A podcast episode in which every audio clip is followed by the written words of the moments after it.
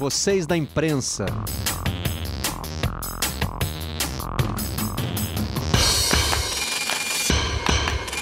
Olá, eu sou Marcelo Barreto e este é o Vocês da Imprensa, o podcast do Redação Sport TV. Trazemos aqui para a área de podcasts do GE. Globo os assuntos que repercutem nesta bancada. E nesta semana tivemos a notícia do suicídio de Morro Garcia, jogador que inclusive já atuou no Brasil pelo Atlético Paranaense, ele é uruguaio, estava morando na Argentina. O Ariel Palácios participou do Redação e trouxe essa notícia para a gente. Garcia tinha 30 anos e era dono de um estilo muito alegre. Ele jogava de uma forma irreverente, lúdica, algo que muitos esqueceram de fazer. Ele tinha uma forma muito provocativa de jogar. E era é, um lutador desde criancinha, quando ele passou uma infância muito dura nos bairros pobres de Montevideo, onde ele tinha que enfrentar garotos bem maiores que eles e que ele em brigas nas ruas. Era um homem muito atencioso, segundo contam os amigos. Para tratar desse assunto muito sério e muitas vezes negligenciado no mundo do esporte, está conosco Hélio Fadel, psiquiatra do esporte. Hélio, muito obrigado pela participação aqui no Vocês da Imprensa. Olá, Barreto. Olá a todos. É um prazer estar aqui com vocês. E vamos em frente, né? Falar desse assunto aí tão delicado, uma notícia triste. É, muitas vezes, é, infelizmente, ter que acontecer algo assim para chamar atenção na saúde mental no esporte, né, Barreto? É, e o Ariel dava aí a descrição de um jogador de estilo irreverente, conhecido pelo seu temperamento alegre e que enfrentou muitas dificuldades ao longo da vida, conhecido também por ser um lutador. Eu acho que essas três descrições se encaixam em muitos dos jogadores que nós conhecemos, né? No Brasil e no, e no exterior. Agora, essa é só a faceta que o público conhece. Muitas vezes, na vida privada, é, o jogador tem sentimentos que não são os que aparecem em campo, ou às vezes até mesmo na relação com o torcedor, nas redes sociais. Com certeza, Barreto. É, aquilo que se sabe né, é uma pontinha do iceberg e muitas vezes não é bem isso, né? Não tem como a gente ter um entendimento sistêmico do que que se passa na vida de um atleta, né? São inúmeros desafios, as incertezas, é um impacto social que esses jovens é, sofrem, né? Eles estão sujeitos no alto rendimento, em uma ascensão muito rápida. Então, no caso desse rapaz, né, tão jovem, com 30 anos, né, tem um histórico até de uso de substâncias, a gente não consegue saber realmente só quem convivia com ele, caso me parece que ele tinha um acompanhamento psiquiátrico, né? Não sei se pelo clube onde ele atuava, o último, enfim. Mas a gente nunca vai ter, né? Quem está de fora se espanta com isso, porque é uma notícia muito impactante, né? E acontecem assim é, muitos casos, né? A gente infelizmente tem uma subnotificação dentro do, do, do, futebol como um todo, porque é um sinal de fraqueza ainda falar de saúde mental. Então é um tabu, né? Um jogador quando se expõe, ele pode, ele tem medo disso, porque passa a ser desvalorizado, fica com um sentimento de inferioridade aos demais. É toda uma cultura que tem que ser ainda muito trabalhada. A gente ainda tem um caminho longo a percorrer nisso aí. E não sabe se o acompanhamento era feito pelo clube ou se era um investimento do próprio jogador. Qual é o cenário que a gente tem no futebol brasileiro, por exemplo? Os clubes já começam a prestar atenção, já investem na saúde mental dos jogadores ou isso fica por conta de cada um ainda? Barreto, um ponto crucial, é, infelizmente muito limitado por parte dos clubes. Quando se tem algum tipo de assistência em saúde mental, os clubes contam com psicólogos, né, os psicólogos do esporte, que são essenciais na prevenção, no tratamento das patologias psicológicas, na prevenção como um todo, né? Mas acaba que não existem psiquiatras no futebol brasileiro. Muito pontualmente, você vê um clube ou outro tentando algo, mas ainda assim é no modelo terceirizado, algo que eu falo demais que é restrito por uma série de, de elementos, né? Então, eu sou a favor da criação de um departamento de saúde mental dentro dos clubes, desde as categorias de base, porque é um trabalho oculto, mas que não precisa chegar é, a algo tão sério assim. Né? Se você consegue ali no dia a dia, em articulação com o psicólogo, né, em um trabalho contínuo quebrando muitos paradigmas com os atletas, você vai ter tanto um retorno na performance como na qualidade de vida. Mas as barreiras ainda são grandes, então, te respondendo, os clubes não possuem é, psiquiatras e alguns deles possuem psicólogos. Você, pois é, eu, eu queria tocar também nesse ponto da qualificação profissional, né? Parece que o psicólogo no meio do, do futebol já conseguiu uma aceitação e com o psiquiatra ainda existiria um certo tabu, né?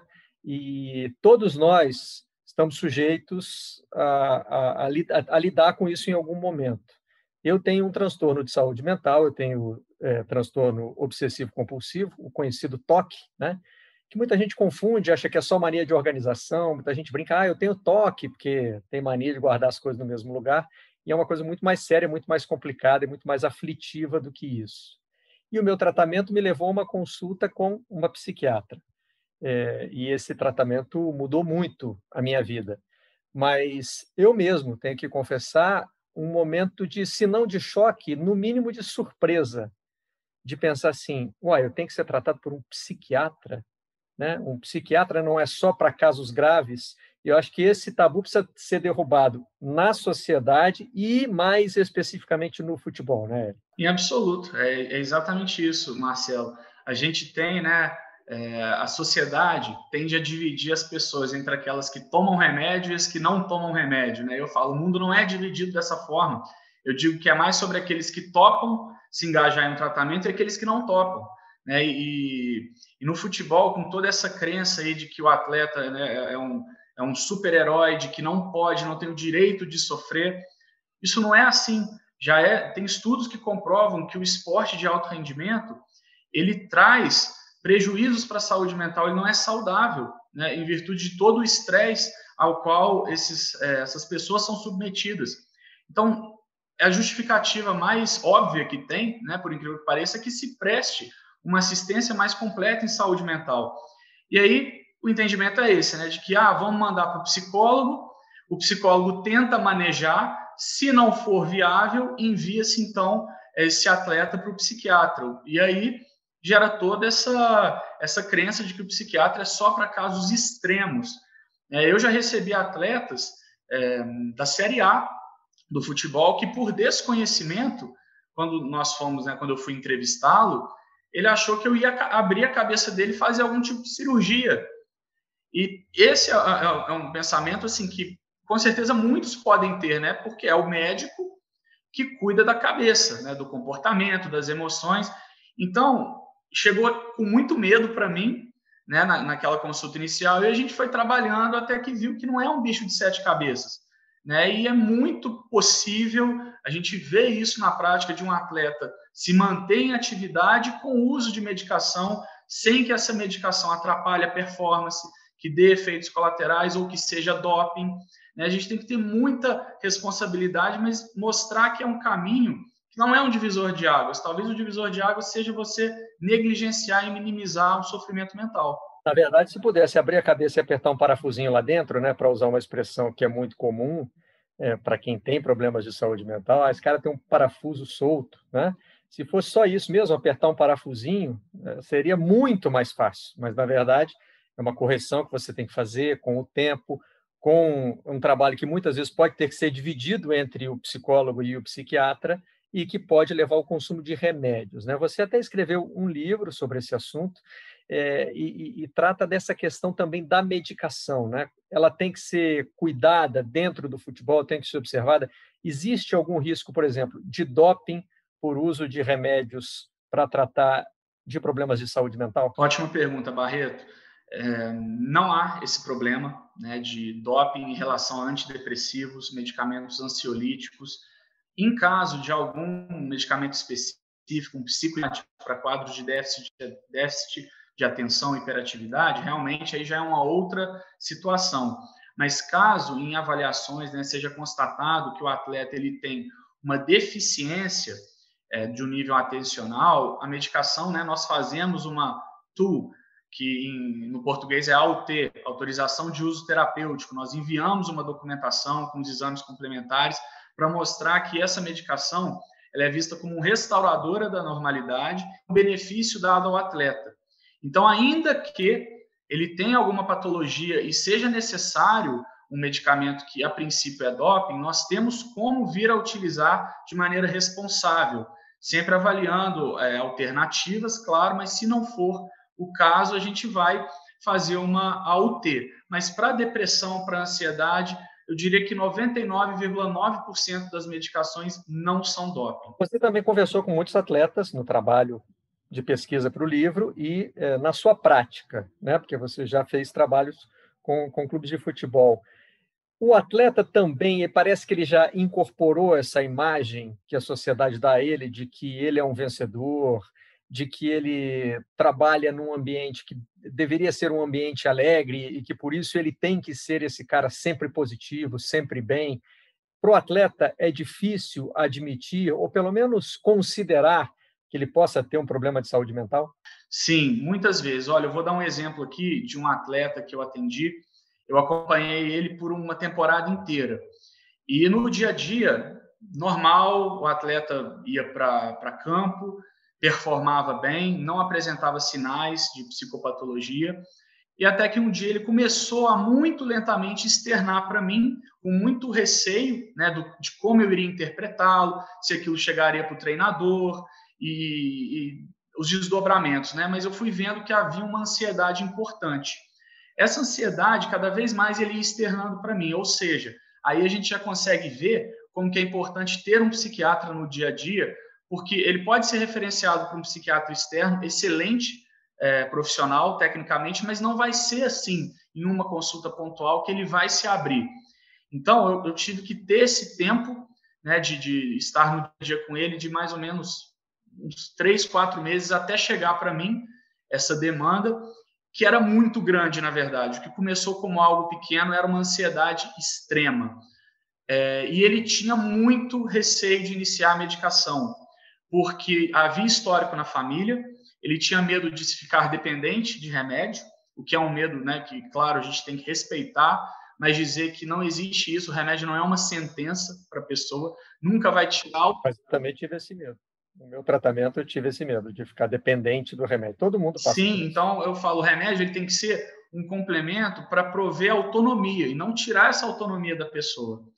E aí, trabalhando muito, né, ele ainda não tinha iniciado o tratamento medicamentoso, mas já estava com algumas medidas comportamentais que eu ensinei a ele.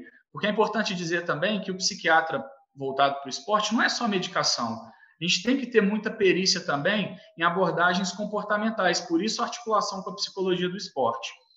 Mas aí ele foi nem com aquelas medidas estava dando certo, e aconteceu dele negar um possível contrato europeu com medo de apresentar uma ansiedade lá e não ter assistência. E quando isso aconteceu, ele se deu conta do prejuízo, do impacto negativo que aquela ansiedade estava causando na vida dele. E aí começou então a fazer o tratamento com medicação.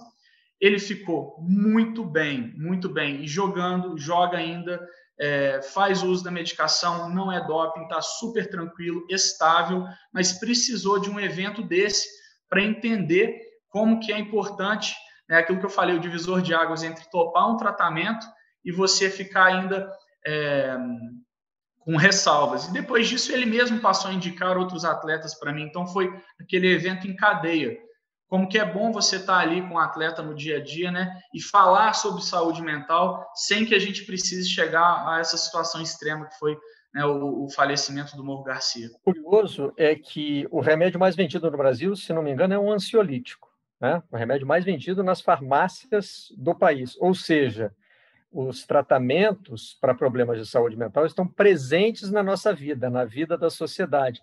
Mas para o atleta, a gente tem dificuldade de associar, né? Quando, se cada um parar para pensar, né, no frio da barriga que dá para entrar num estádio de futebol, né? Agora eles estão vazios, mas num estádio cheio, é, o fato de que o que você está fazendo está sendo transmitido pela televisão, debatido nos meios de comunicação e hoje também nas redes sociais, que você pode viver depois a pressão do torcedor quando ele te encontra na rua, é, tudo que envolve o resultado, a questão financeira. Se qualquer um de nós parar para pensar no que é a vida de um jogador de futebol, é capaz de já dar uma palpitação, né? É, mas quando a gente projeta isso para o jogador, é, alguma coisa acontece que essa ponte se corta, né? Por que, que não existe uma talvez uma compreensão maior das pessoas? É a projeção também que a gente faz do jogador como modelo, como exemplo de vencedor? Passa por aí? Passa, passa também. É, a gente idealiza muito, né? Muito da nossa do, do nosso entendimento, né? Se dá por idealizações e elas são costumam ser muito errôneas. E aí achar que a vida do jogador é só glamour, que a fama né, não tem um lado negativo, não saber o que, que é para esse atleta acordar e às vezes vai chegar no clube e na porta do clube vai ter gente ameaçando ele se ele não tiver um resultado, uma performance positiva. Nós somos imediatistas, o ser humano tem essa tendência a ver resultados a curto prazo. Então, eu estendo aqui falando não apenas de jogador, mas dos técnicos também. Né? A gente sabe dessa rotatividade incrível que tem de treinadores no futebol brasileiro, árbitros de futebol, como é que são pressionados antes mesmo das partidas. Todo o, o esporte de alto rendimento gera uma carga emocional muito intensa sobre essas pessoas e nós estamos de fora, a gente não sabe o que, que acontece. Nós idealizamos e vemos apenas o lado fácil o lado é, imediatista daquilo. E não é assim, é muito, muito mais complexo. Importante quando jogadores bem-sucedidos se manifestam, até para quebrar também outro preconceito que existe, que problema de saúde mental é reservado aos perdedores, aos fracos, a quem não tem condição de aguentar. Nós vamos rodar aqui dois depoimentos que causaram muita repercussão. Um deles foi do Nilmar, numa entrevista ao Esporte Espetacular. Quando eu fui para o hospital, dois dias fazendo exames, não diagnosticaram nada. Tentava fazer, mas não tinha força, era muito difícil. Por trás de tudo, assim, do que a gente vê do atleta profissional, a gente é muito exigido, é muito cobrado. Procurei psicólogo, psiquiatra, uh, comecei a fazer tratamento com medicação, com medicamento. E a gente acaba esquecendo né, as pequenas coisas da vida. Eu estou aqui para poder contar que eu consegui superar e estou superando a cada dia, né? É uma luta. O Nilmar é um caso é, que me parece bastante comum, Ed. Queria que você confirmasse isso, de procurar ajuda só no momento em que aparece uma grande crise, uma imobilidade, ou as conhecidas crises de pânico, né? Eu também já passei por isso. É, nesse momento é que a pessoa toma um susto e diz: Eu preciso de tratamento. Sim. É, algo que eu digo, e isso é muito visto no futebol também que o ser humano, às vezes, se coloca em uma zona de conforto desconfortável. O que, que eu quero dizer com isso? Que as coisas não estão bem, não estão na sua plenitude, mas a gente vai levando, por assim dizer. Então, não está legal, né? É, são conceitos diferentes, por exemplo. Não ter doença é uma coisa, ter saúde é outra. Então, às vezes, você fica no meio, em um limbo, que você vai levando, e aí, né, com essa fala do, do, do Nilmar, é algo que acontece muito, da pessoa ter aquele sofrimento que às vezes é pequeno, razoável, é, não é palpável, algo desafiador da saúde mental, porque você faz exame, né, geralmente é assim, passa pelo cardiologista, passa pelo neurologista, e aí só depois que chega para o psiquiatra. Né, são descartadas causas orgânicas, e aí no exame psíquico, psíquico a gente identifica que há uma patologia mental que não é palpável. É, e aí, né, fica com essa, com essa deficiência que, como uma esponja, o ser humano vai absorvendo, absorvendo, absorvendo, depois chega e não consegue, não consegue mais absorver água, né, no caso de uma esponja, ela começa a extravasar.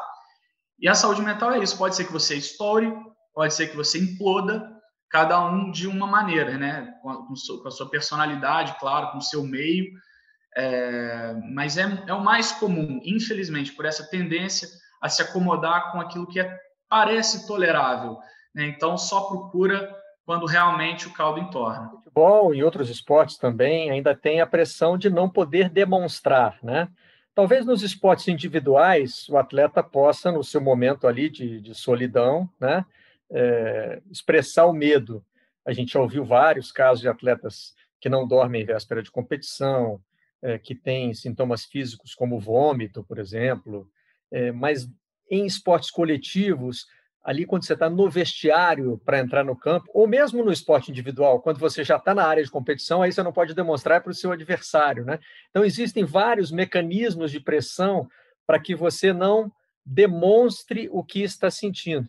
E talvez isso acelere ou, ou, ou aprofunde esse processo que você está descrevendo de, de represar as emoções. Né? Exatamente, Barreto. E algo que a gente trabalha muito no esporte, né, tanto eu, os psicólogos do esporte também, é, é que o, o interessante é isso, é você não negar suas emoções. A ansiedade ela é um mecanismo fisiológico, o medo também.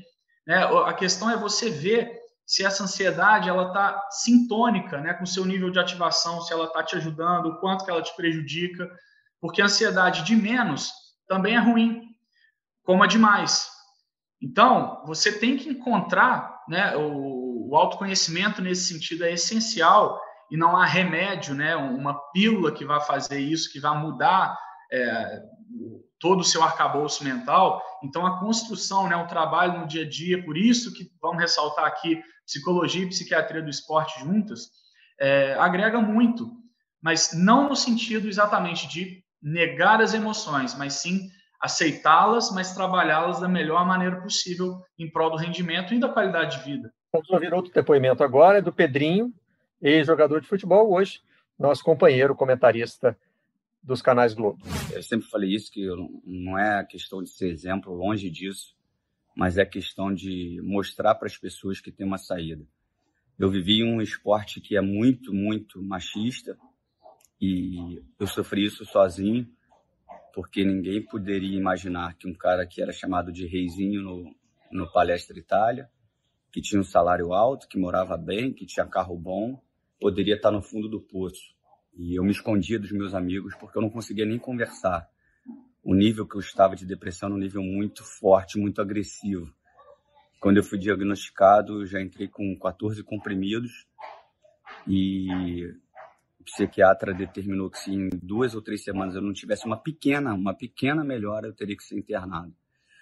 E aí foi uma luta constante por desempenho físico, técnico e por curar a depressão, sendo que esses, esses medicamentos eles tiravam totalmente o meu condicionamento físico eles me sugavam fisicamente. Então foi uma guerra. Mais uma vez, esse sentimento represado, né, que de repente explode, e o Pedrinho apontou para outros é, para outros temas que podem ser muito interessantes para a gente debater aqui, Hélio. Primeiro, é, essa questão de que o jogador ganha bem, né? É, muitas vezes em papo de torcedor, e às vezes mesmo em mesas redondas, a gente diz, mas tá com dorzinha, Agora mesmo, né? Estamos na reta final do Campeonato Brasileiro. Não, o jogador não pode, só porque está com a unha encravada, não vai entrar em campo. Né? É, a gente tem essa sensação de que ele é o, como ele é o representante da nossa paixão, ele tem que atropelar qualquer problema físico. E outra questão é, da compensação financeira. Esse é um argumento também muito usado. Mas o cara ganha um dinheirão, ele não pode ter medo, ele não pode ficar nervoso. É, e uma coisa não necessariamente apaga a outra, né? Claro, é, as patologias mentais, a gente não precisa nem chegar ao, ao, ao, diagnóstico de depressão maior, de transtorno de ansiedade generalizada. É, o sofrimento mental ele não distingue né, classe social é, e momento de vida. Então, às vezes, o ser humano, né, o atleta, vai tentar até racionalizar e dizer para si mesmo: eu não tenho motivo, por que, que será que isso está acontecendo comigo? é, a minha condição é favorável, condição financeira, né? E, e fica com argumentos para negar aquela sensação, aquele sentimento ruim que, igual eu falei, não, não escolhe quem em nenhum momento. Então, pode acontecer com qualquer um, não necessariamente ter um motivo, são vários elementos, né? Genética, é, o histórico familiar, o ambiente, as experiências da pessoa, os traços da personalidade. Se você somar todos esses componentes, é, eu acho que o que menos tem aí diferença, o que menos causa impacto é a condição financeira. Quase que né, tem alguma coisa, mas é, não é tão relevante assim, não, não faz diferença para uma pessoa que pode ou não ter algum tipo de sofrimento psíquico. Agora, estamos falando também de um atendimento na fase aguda, né? O Pedrinho descreveu aí a, a o receituário dele, né? Eram 14 comprimidos por dia, possibilidade de internação, e isso tudo veio acompanhado de uma queixa de que é, drenava o, a energia para treinar. Então, estamos é, indo para o outro lado. Falamos mais cedo da possibilidade de, se, de se contar como doping. É, não, como você disse, não existe essa possibilidade. Mas se o atendimento já é feito numa fase em que o atleta tem que tomar muito remédio, aí pode ter é, o prejuízo ao desempenho físico. Pode, pode sim. Isso que ele falou tem total pertinência, porque a gente já está falando até de polifarmácia, né? Vários medicamentos, é uma abordagem que, que podemos considerar tardia, com muita interação e isso gera, sim, efeitos colaterais, lentificação do pensamento, a psicomotricidade. Né? Então, o ideal, claro, é o mínimo de medicação para o melhor, maior efeito terapêutico. Mas aí... aí... mais uma vez, o diagnóstico, fazer o diagnóstico o mais cedo possível ajuda nisso. Né? Perfeito, né? perfeito. Quanto mais precoce for a intervenção, melhor vai ser o, o, prognóstico daquele atleta. Né? E no caso do Pedrinho, ele sofreu muito né? A gente não tem dúvida disso, né? É, com, com, tudo que passou e com essa intervenção que é, pode ter demorado um pouco, mas até pelo acesso, falta de entendimento, porque realmente não é falado no meio do esporte. Né? Então a gente precisa não só falar, mas também agir. Então, não é só sentar, né? Ah, realmente que triste isso que acontece, um caso aqui, outro ali. Não, são muitos casos, muitos casos mesmo. O que a gente fica sabendo é pouca coisa, porque não há nem interesse dos clubes em notificar isso. O, não há nem levantamento que eu saiba né, desses casos e tudo mais. Então, de dentro dos clubes, isso tem que estar mais enraizado com os gestores, é, no departamento médico, para os jogadores entenderem né, o que, que é um psiquiatra aqui. Tem o médico, né, tem, tem o doutor que vai cuidar do joelho, tem o doutor que vai cuidar é, do tornozelo, do coração, e também tem o doutor que vai mexer com o comportamento, com a emoção ali, que vai ajudar junto com o psicólogo. Então, muito melhor a gente estar tá falando né, de prevenção do que tratamento tardio. É, então, para a gente fechar, que medidas práticas poderiam ser tomadas para melhorar a saúde mental dos atletas em geral, dos jogadores de futebol em especial, já que essa conversa começou motivada é, pela repercussão do suicídio do Morro Garcia. É, só uma ação dos clubes, pode passar por campanhas de conscientização, talvez até os próprios jogadores falarem mais disso. O, o que mais pode ser feito? Perfeito, Barreto. É isso, é um pouco de cada coisa. Né? Os clubes têm sim que é, se mostrar mais pragmáticos, mais proativos, com campanhas, com essa otimização né, de, de, de, serviços em saúde mental que não seja terceirizado, né, que seja preventivo desde categorias de base, porque a maioria, né, grande parte dos, dos transtornos mentais, eles tendem a surgir ao final da adolescência e início de idade adulta. Então, se você tem aí, um, por exemplo, como eu falo, né, um departamento de saúde mental com psiquiatra, com psicólogo, assistente social, que é importantíssimo também, né, você já começa a trabalhar desde cedo ali no, nesse trabalhinho oculto do dia a dia para que não chegue em situações tão terríveis como foi essa que a gente viu essa semana. Não é verdade? Então, os clubes têm que se, se, se colocar mais atentos, né, é, deixar um pouquinho de, de, de pensar tão somente em aspecto físico, pensar também no mental, porque é um circuito único, integrado. E os atletas, né, a, gente até entende o receio de se expor por conta da cultura.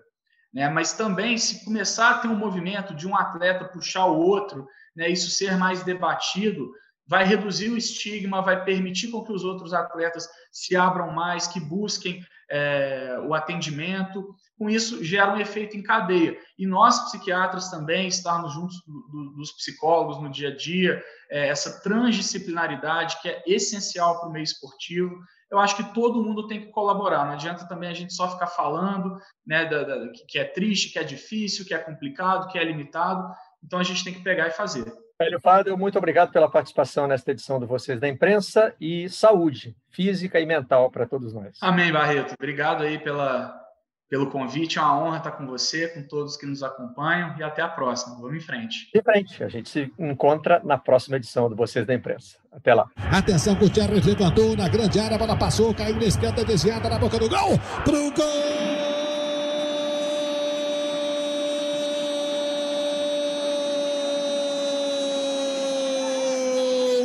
Do Godoy Cruz. Santiago Garcia, o centroavante. Vocês da imprensa.